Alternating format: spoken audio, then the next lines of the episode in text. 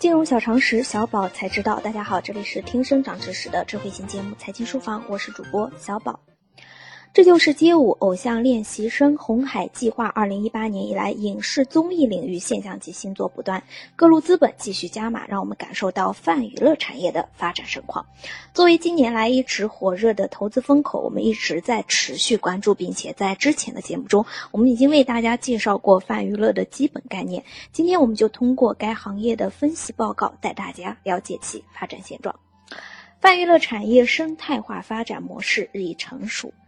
二零一八年泛娱乐产业白皮书显示，二零一七年泛娱乐核心产业产值约为五千四百八十四亿元，同比增长百分之三十二，预计占数字经济的比重将会超过五分之一，成为我国数字经济的重要支柱和新经济发展的重要引擎。中国泛娱乐产业已由单体竞争转向了生态型竞争，产业生态日趋成熟，进入下半场，生态化运营特征显著，涌现了以腾讯、阿里巴巴、百度、网易、三七互娱等为代表的泛娱乐产业生态化运营龙头企业。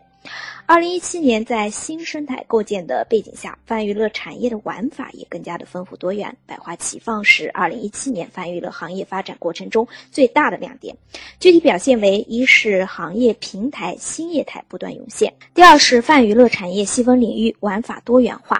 第三是行业融合发展迸发出新的业态。随着泛娱乐新兴平台的崛起，一批草根 IP、网络红人 IP 也逐步走向主流，草根网红 I。IP 明星化使得 IP 形成模式逐步的多元化，泛娱乐步入全民创意的大时代。泛娱乐产业作为中国文化走出去的重要渠道和载体，泛娱乐企业在二零一七年加速推广海外业务，对于推动中国文化走出去、增强文化自信具有重要的意义。白皮书显示，借助海外网络文学翻译站、国内外文数字阅读平台和实体图书这三驾马车，二零一七年中国网文出海模式初步形成。目前，不同语种翻译传播中国网络文学的海外网站已有上百家。二零一七年，中国游戏厂商出海的热情也十分的高涨。二零一七年，全球范围内所有游戏中，周活跃渗透率排名进入 TOP 一千的中国游戏出海数量达到一百个，占全球的十分之一，比二零一五年增长了百分之一百二十八。二零一七年，自研网络游戏海外营业收入约为七十六点一亿美元，同比增长百分之十。中国游戏企业出海呈现出新的特点，一个是海外市场中中国同行竞争趋向激烈，东南亚地区移动游戏趋向同质化；二是自研二次元类移动游戏在日韩地区表现出色；三是实力雄厚的游戏企业积极收购海外研发和发行公司，布局全球市场。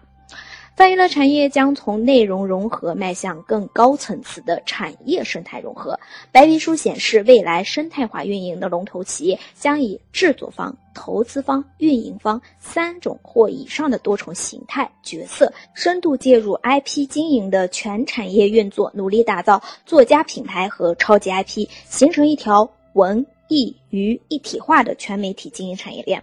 这种泛文化产业平台的搭建，使得各产业门类不再孤立存在，而是全面跨界连接、融通共生。因此，未来的泛娱乐产业会形成综合型的文娱集团，以集团式作战的方式，将产业上下游全链路打通，升级成新兴的大文娱产业生态。生态中的各方都将获得更多的回报，不断创新产业业态，更新商业模式，推动我国泛泛娱乐产业实现进一步的高质量。发展。除此之外，白皮书展望了区块链等新技术给泛娱乐产业带来的变革。白皮书显示，泛娱乐产业将有望基于区块链应用技术，打造全新产业生态圈，实现更加高效便捷的交易机制，大幅度的降低交易成本，显著提升产业链协同效率，更有力的保护各方参与者的利益，形成更加诚信的产业生态，打造价值互联网时代的泛娱乐产业基础设施，甚至彻。底改变泛娱乐产业的面貌。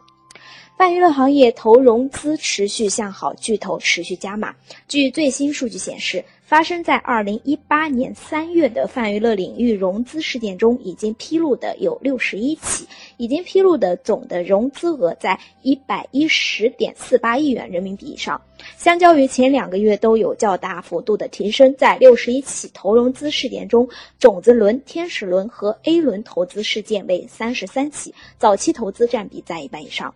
影视行业的投融资情况正在回暖，融资数量和融资金额比起前两个月都有提升。直播行业的混战进入尾声，腾讯豪掷七十亿元入股斗鱼和虎牙，在游戏直播领域已经一统江湖。除了直播行业外，腾讯还是泛娱乐领域内最活跃的投资者。此外，阿里系投资基金、华人文化、今日头条等大咖也在持续加码泛娱乐赛道。即日起，大家可在微信中搜索“全拼金融理财峰会”，加入财经书房会员会微信实时掌握节目动态。以上就是今天的内容，我们下周节目再见。